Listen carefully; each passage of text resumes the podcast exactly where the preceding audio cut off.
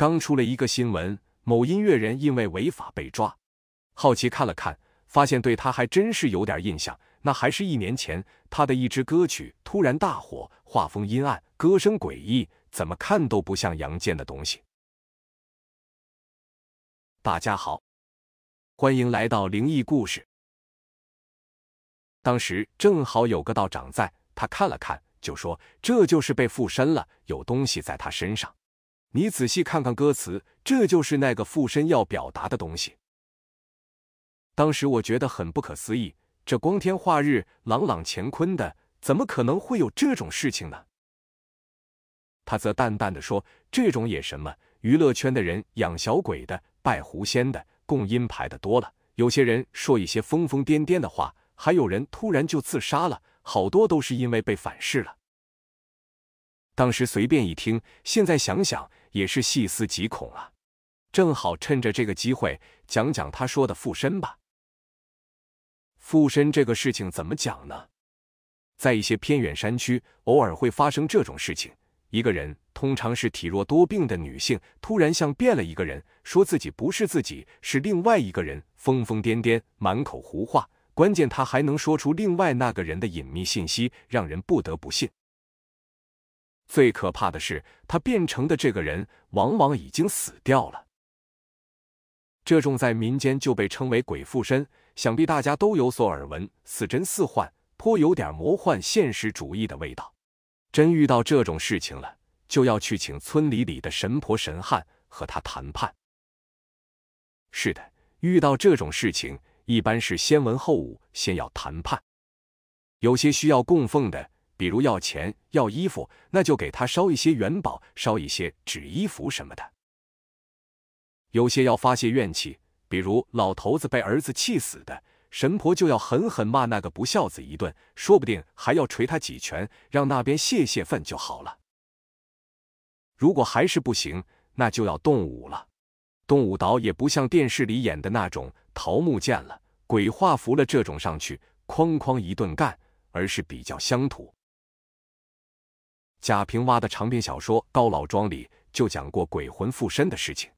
有个村民叫德德，他死后附在一个屠夫老婆身上，嚷着找自己媳妇，让媳妇给他去坟上供饭，让媳妇把他的黄胶鞋烧给他。后来村里的恶人蔡老黑来了，他说冤有头，债有主。你为啥不去城里厂子里报仇去，来欺负一个和你压根不认识的女人？那个德德说，他去了厂子，见过那边人气太足了，不敢进去，所以就找个好欺负的上身了。蔡老黑就弄了个簸箕挡在屠夫老婆身上，用一个桃木条狠狠抽簸箕，抽的那个鬼魂连连求饶，又要了点饭菜，让媳妇去坟上送饭后就走了。他走了以后，那个被附身的屠夫老婆仿佛做了个噩梦一样，猛然清醒了过来，满头大汗，喊着口渴，口渴，咕咚咕咚喝水。这个故事就很有趣，而且比较真实，和民间传说的鬼上身有许多类似之处。第一，鬼魂也是捡软柿子捏，而不是像大家认为的有仇报仇，有怨报怨。第二，的确是鬼怕恶人。你凶一些，阳气足一些，他就不敢惹你。第三，鬼魂是无形之神，是类似魂魄一样的东西，只有特殊材质的东西才能伤害他。比如故事里提到的桃木条，就是民间传统辟邪的东西。所以这么想想，如果遇到这种鬼魂，也没啥好怕的。你就勃然大怒，装成一个恶人，他估计就知难而退了。再不行，就弄一根桃木棍子，狠狠揍他一顿，准保他会落荒而逃了。当然了，这种就是所谓的新鬼，也没啥法力，就是吓唬吓唬人，诈点吃喝也没啥。有些就比较神秘了。前年我去某个道观喝茶，看到有个上海人带着一个武汉人过来，要借道观的场地做法事。这个事情比较绕啊。我看看怎么解释清楚一些。简单说吧，就是这个上海人啊，是一个神婆，会做一些驱灾法事之类的。那个武汉人呢，是他的信徒，想请这个上海神婆给他做一场驱灾法事。做这种法事需要在一些特殊的场地做，所以他借道观的场地做这场法事。我觉得挺有意思的，也在旁边看了看，就是类似东北跳大神那种疯疯癫癫的，没觉得有什么奇异之处，但是收费极高。法事做完后，武汉人给了道观二十万。是的，人民币二十万，没给那个上海人，而是直接捐给了道观。我当时还挺震惊的，为啥给了那么多？道长说，这个上海人啊。其实也是苏州本地人，他之前就是个乡下老太太，连字都不认识。有一年得了一场大病，人差不多死过去了，然后又奇迹般的复活了。像这种死而复生的人，好多会拥有一些类似特异功能，比如走阴了啥的，他也是。他的特异功能是看你一眼就知道你的前半生，能一件件说出来，把你吓得当场冷汗淋漓。所以他很能唬人，上海好多大老板都很信他，每年都要找他看看运程什么的，偶尔也让他做点驱灾法事。也因为上海生意好嘛，他就搬到上海去了。但是偶尔需要借道观之类的，也会来苏州。这个老太太做法是有个特点，必须要先找到合适的场所，一般是找一个老房子，那种上百年的古宅最好。越阴暗越好。他进去之后，用黑布把窗户蒙住，然后点一支白蜡烛，自己一闭眼，就像换了一个人，什么都知道，什么都敢说，简直就像魔鬼附身一样。我问道长：“为啥要找这种类似鬼屋的地方呢？”他说：“他找这种鬼屋，就是找屋子里那种邪灵啊、鬼魂啊上身。所以他说的话，其实都是那些邪灵说的那些东西啊。”看过去还是很准的，当然百发百中。我问他：“那他这种会不会出问题？”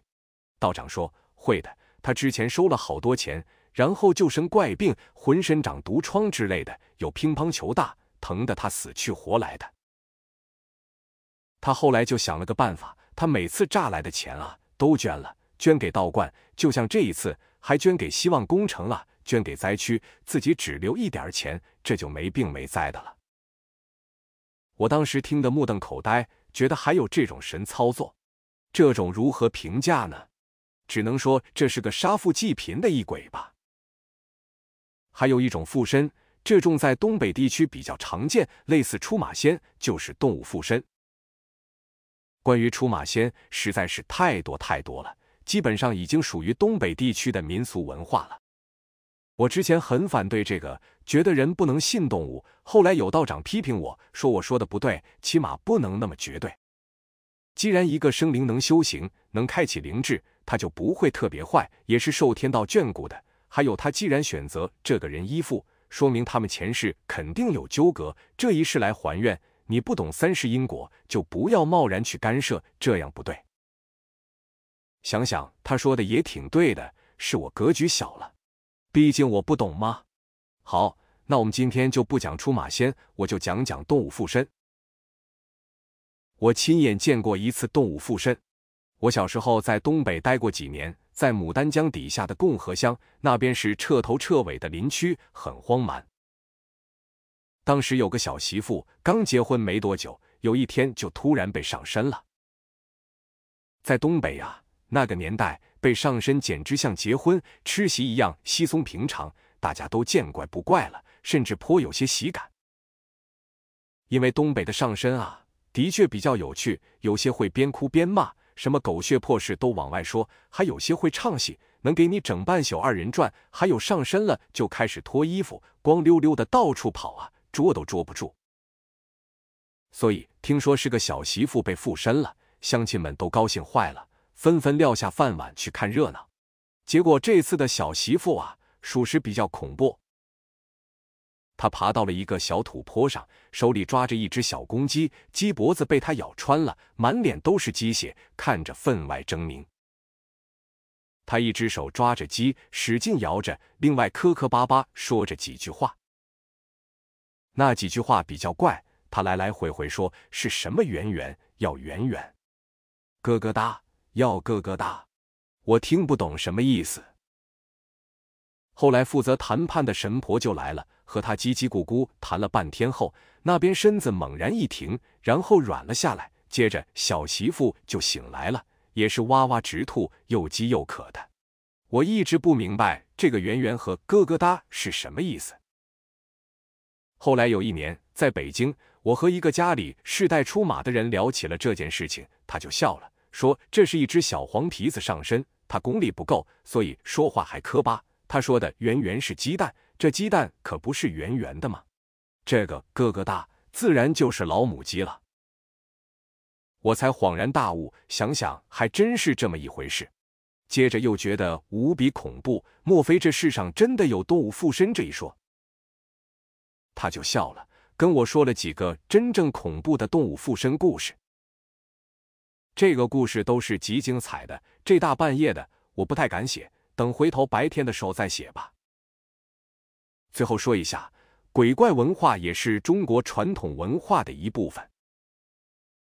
从最早的《山海经》《搜神记》到《聊斋志异》。《阅微草堂笔记》这些文学作品几乎贯穿了中国文化，成为了中国特殊的民间文化、民俗文化，尤其各地的传说等，偶尔研究研究也挺有趣的，就不要深究了。毕竟孔圣人都说了嘛：“子不语怪力乱神，不要多想，否则细思极恐。”故事到这就结束了，我们明天精彩继续。